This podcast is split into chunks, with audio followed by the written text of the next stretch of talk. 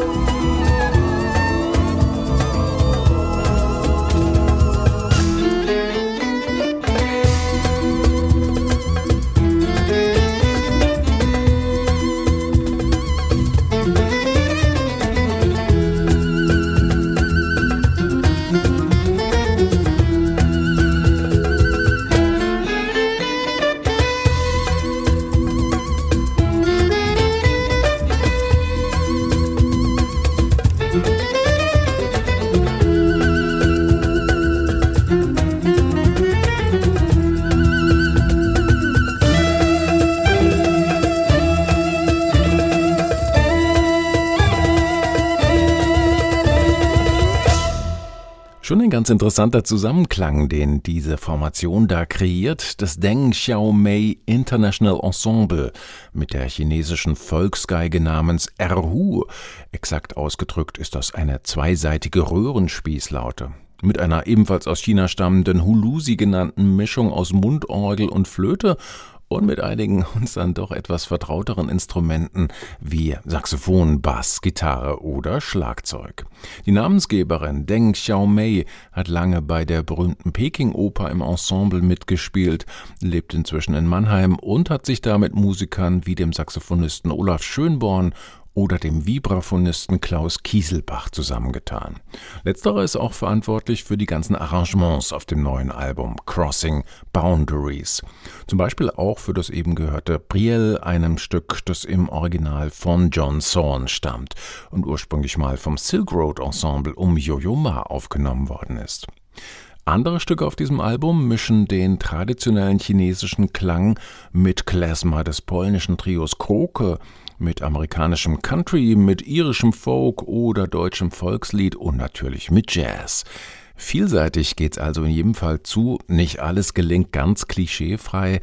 Manche Phrase gerät dann doch ein bisschen vorhersehbar, aber alles in allem darf man das als gelungenes Beispiel für den etwas strapazierten Begriff Weltmusik bezeichnen. Hören wir noch mal rein. Silk Moon ist im Original eine Komposition des französischen Bassisten Renaud Garcia Fons. Hier kommt die tiefer gestimmte Variante der Erhu zum Einsatz, das Zhonghu.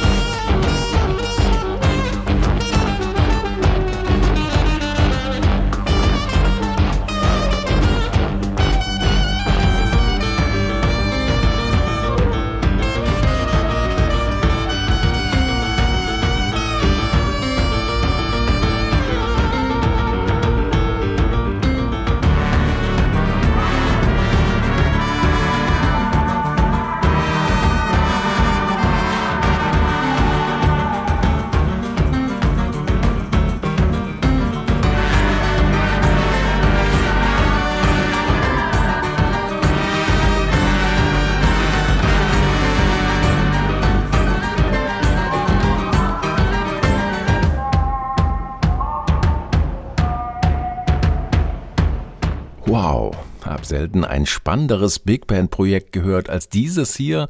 Ein 18-köpfiges Kollektiv über Jahre aufeinander eingespielt, aber immer noch wild und experimentierfreudig wie am allerersten Tag. Die Monika Roscher Big Band aus München mit Witches Brew. Nein, nicht Bitches Brew, wobei die Verwechslungsgefahr hier sicher billigend in Kauf genommen wird.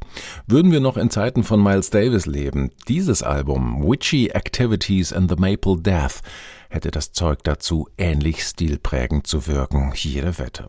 Wer nach Verwandtschaften sucht, der wird vielleicht bei der Jazzrausch Big Band ebenfalls aus München fündig oder bei der Meute aus Hamburg.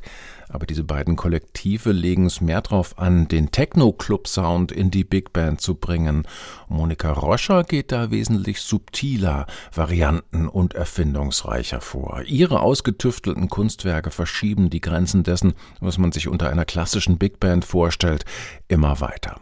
Brock Big Band, Marth Jazz, Avant Pop, es gibt eine Menge solcher Begriffe, die das irgendwie einzufangen versuchen, was da eigentlich passiert, aber letztlich enden diese Versuche alle etwas hilflos angesichts einer Musik, die so vielschichtig ist und sich immer wieder neu erfindet, überraschende Wendungen bereithält, dass man manchmal einfach nur noch staunend mit offenem Mund dasitzt. Ein echtes Hexengebräu, was Monika Roscher da angerührt hat auf Witchy Activities and the Maple Death. Große Hörempfehlung. H2 Kultur, hier ist die Sendung Jazz and More. Gleich zwei oder auch drei Gänge ruhiger, gesettelter kommt die folgende Produktion daher. Aber auch schön. Und die Melodie werden Sie nach zwei Takten erkennen.